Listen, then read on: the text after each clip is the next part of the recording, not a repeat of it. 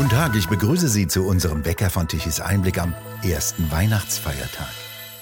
Wir müssen uns Weihnachten wiederholen. Dies fordert Peter Hahne. Er verweist darauf, dass die Kirchen selbst Weihnachten kaputt gemacht haben. Zwei Jahre lang haben sie die Türen vor der Nase der Gläubigen zugeschlagen und lassen die jetzt im Kalten bei Notbeleuchtung sitzen.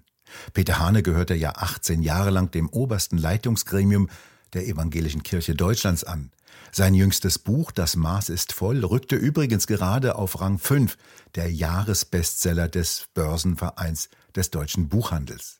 Peter Hane, warum denn wiederholen? Wieso denn das? Wer hat das Weihnachten gestohlen? Naja, einmal die Kirchen selber, das muss man ganz klar sagen. Und zwar durch eine Politisierung der Weihnachtsbotschaft. Also statt der frohen Botschaft, die ja Weihnachten beinhaltet, fürchtet euch nicht, ich verkündige euch große Freude, ist ja eigentlich alles positiv, hören wir heute von den Kanzeln weitestgehend pure Angstmacherei.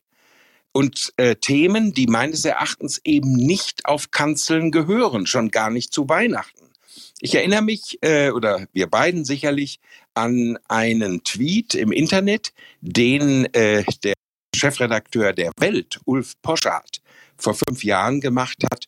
Und da hat er ja einen Riesenfass aufgemacht. Er sagte, ich war gerade in der Christmette in Berlin und fühlte mich bei der Predigt wie auf einem Parteitag der Linken oder der Grünen Jugend. Da gehe ich nie wieder hin. Und ich sag's mal so mit meinen Worten, das Weihnachtsevangelium lautet ja, siehe, ich verkündige euch große Freude. Das ist ja die Botschaft von Weihnachten. Was wir aber seit Jahren von den Kanzeln hören, heißt ja, siehe, ich verkündige euch große Probleme. Also Probleme, die wir vielleicht vorher gar nicht hatten, da werden sie nochmal ausgerollt. Ein Kollege, den Sie äh, genauso gut kenne wie ich, ein bekanntes Fernsehgesicht, der hat mir letztes Jahr geschrieben, eine SMS. Ich war nun mal im Weihnachtsgottesdienst, weil du mir das empfohlen hast. Da gehe ich nie wieder hin. Ein äh, äh Gender- und Flüchtlingsbeauftragter hat mir da die Leviten gelesen, was für ein schlechter Mensch ich bin. Von Weihnachtsfreude war nichts zu hören. Also gestohlen in dem Sinne, dass die Botschaft total verfälscht ist, aber auch im zweiten Sinn. Seit drei Jahren ist der Laden ja zu. Also um es auf den Punkt zu bringen, da wo Kirche am nötigsten war, wie Stefan Aus, das ist ja nun Linksliberaler, sagt, da wo Kirche am nötigsten war, hat sie uns im Stich gelassen. Und äh, da kann ich nur sagen, im Blick auf die Kirchengeschichte, was Pest und Cholera nicht geschafft haben, das schafft nun dieses Wohlstandschristentum. Man sperrt einfach zu und überlässt den Leut die Leute dem Internet. Die Kirchen sagen jetzt, äh, es war notwendig, die Kirchen zuzusperren, denn es herrschte eine große Gefahr für die Gesundheit aufgrund der Corona-Pandemie. Naja, das äh, wird ja nun inzwischen eindeutig widerlegt. Was wir schon die ganze Zeit gesagt haben, bei Tichys Einblick, äh, was Sie auch im Morgenwecker gesagt haben, was viele unserer Interviewpartner auch gesagt haben, dass man es einfach übertrieben hat mit diesen Maßnahmen. Jetzt heißt es hier, sieht man ja an den Daten eindeutig, dass wir äh, die Leute in Angst und Schrecken versetzt haben, sie hinter Masken und zur Impfung getrieben haben, was in dem Sinne überhaupt gar nicht nötig war. Wir bekommen damit ja recht, auch ich mit meinem Satz, ich habe ja immer gesagt, das Löschen darf nicht teurer sein als der Brand. Wir haben ja diesen Brand Corona in einer Weise gelöscht, als handelte es sich um äh, äh, Pest und Cholera und spanische Grippe und alles in einem. Also die Bilanz ist doch jetzt verheerend. Ähm, äh, äh, viele Kinder sind gestört. Die Psychiatrien sind voll. Alte sind vereinsamt. Jetzt kam gerade die Drogenstatistik. Es äh, hat dramatische Zunahmen gegeben bei Drogen- und Alkoholsucht. Hier in der Schweiz, wo ich gerade bin, sagte mir ein bekannter Arzt, dass es gegenwärtig so wenig Medikamente gibt, äh, liegt nicht nur an den Lieferketten. Es wird halt verschrieben auf Teufel komm raus. Vor allem gegen Atemwegserkrankungen und Herz- und Blutdruckmittel. Da muss man sich doch mal fragen, sind da etwa die Masken oder das Impfen unschuldig daran? Auch das gehört, wie ich finde, zur weihnachtlichen Wahrheit. Und äh, ein Psychologe, der mit Glauben gar nicht viel am Hut hat, der hat mir äh, vorgestern gesagt, die Kirche war eigentlich immer da in der Not, also zu Kriegszeiten oder äh, äh, wenn wirkliche Epidemien waren wie Pest und Cholera oder in wirtschaftlichen Notzeiten. Eigentlich war die Kirche immer da, wenn es den Menschen schlecht gibt, ging. Und zwar, um ihnen die Angst zu nehmen. Und es sei dieses Mal das erste Mal in der Geschichte, was man nachweisen kann, dass die Kirche nicht oder der Glaube auch Angst nicht genommen hat, sondern sie haben erstmal selber Angst gemacht. Und ich finde, das ist die Katastrophe.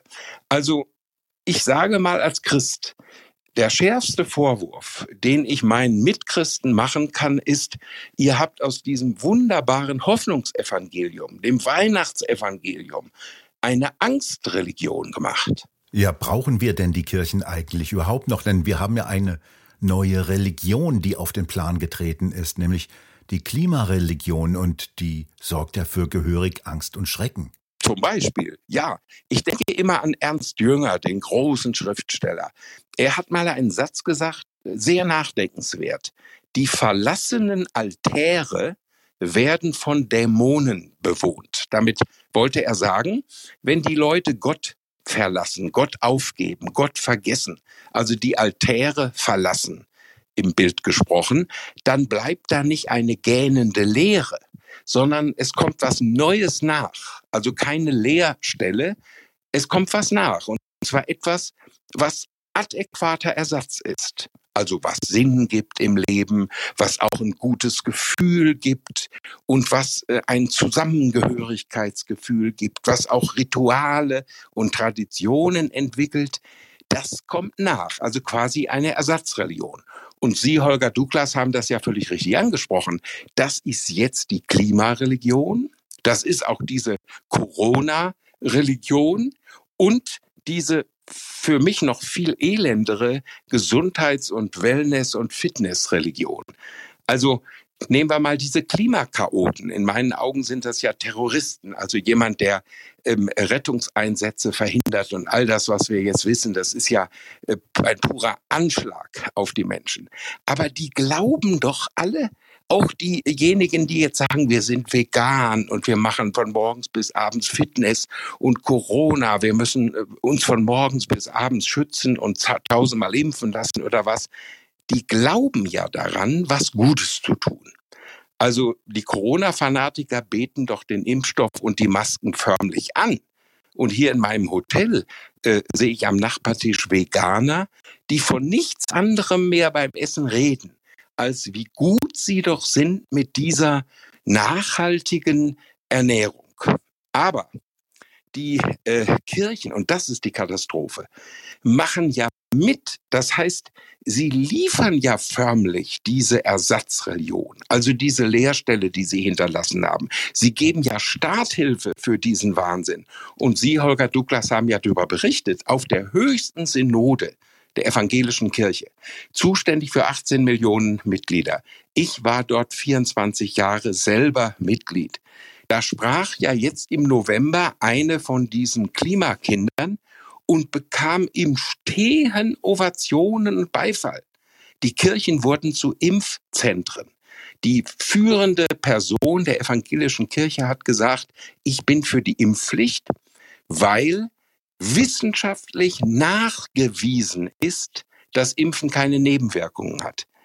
Dieselbe Kirche hat auch gesagt, Tempo 100 und all diese Dinge. Man sagt den Leuten ja quasi, ihr braucht die Botschaft von Weihnachten gar nicht. Wenn ihr nur schön brav seid und alles richtig macht, was der Staat und Herr Lauterbach und wie sie alle heißen von euch wollen. Und deshalb kann ich nur äh, immer wieder sagen mit einem Satz ähm, äh, von äh, Dietrich Bonhoeffer, der hat nämlich gesagt, wenn ein Wahnsinniger mit dem Auto durch die Straßen rast, dann kann ich als Pastor, der anwesend ist, nicht nur die Überfahrenen trösten oder beerdigen, sondern ich muss dazwischen springen und ihn stoppen. Und das ist es, was ich eigentlich von Christen erwarte. Äh, und es ist für mich ja fast schon bezeichnend. Das, was Tichys Einblick, was Sie auch machen, ist das, was eigentlich die Kirche machen müssten.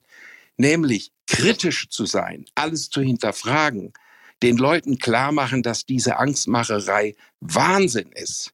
Und ähm, da kann ich nur sagen, der Auftrag heute ist, äh, die Geschichte von Weihnachten fröhlich zu verkünden, denn die ist Faktum und kein Märchen. Also wenn Sie Märchen wollen, dann müssen Sie den Spiegel lesen und Relotius. Aber die Engel haben recht, fürchtet euch nicht, denn ich verkündige euch frohe Botschaft. Peter Hane, was also tun? Die Kirchen leeren sich ja in beängstigendem Ausmaße. Die Kirchenaustritte nehmen dramatisch zu. Gehen Sie denn eigentlich noch in die Kirche? Ja, ich gehe in die Kirche, weil ich die Gemeinschaft suche und die Gemeinschaft brauche. Aber ich suche mir die Kirche und den Pfarrer aus. Das kann man. Jeder weiß in seiner Umgebung, wo ist eine Gemeinde, wo ist ein Pastor, der noch ganz klar auch im Sinne der Bibel predigt und diese ganzen politischen äh, Sachen draußen lässt. Das gibt es, das kann man suchen. Man kann auch im Internet gucken. Da gibt's gute Pfarrer, die äh, man äh, dort findet. Oder der Kontrafunk, der äh, äh Gottesdienste überträgt. Äh, das finde ich alles ganz äh, wichtig. Man kann das machen. Aber schauen Sie, wir sind ja in einer irren Situation. Ich möchte fast ironisch sagen, Sie müssen sich eine Kirche suchen, wo Licht brennt, die Türen weit auf sind und die Leute eng beieinander sitzen, da können Sie davon ausgehen, dass das eine vernünftige Kirche ist. Äh, vielleicht äh, sogar, wo kein Regenbogen und nichts ist. Da können Sie fast sagen, das ist was Vernünftiges.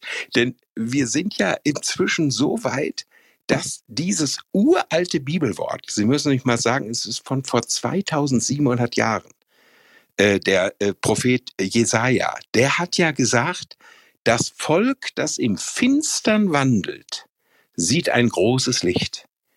Und es ist, ist doch Wahnsinn. Wir haben das an diesem Weihnachten buchstäblich bewahrheitet. Wir sitzen im Finstern, wir sitzen im Dunkeln, wir sitzen im Kalten, wir haben keinen Strom mehr, wir müssen uns vor Diktaturen wie Katar verbeugen, damit wir überhaupt noch was haben.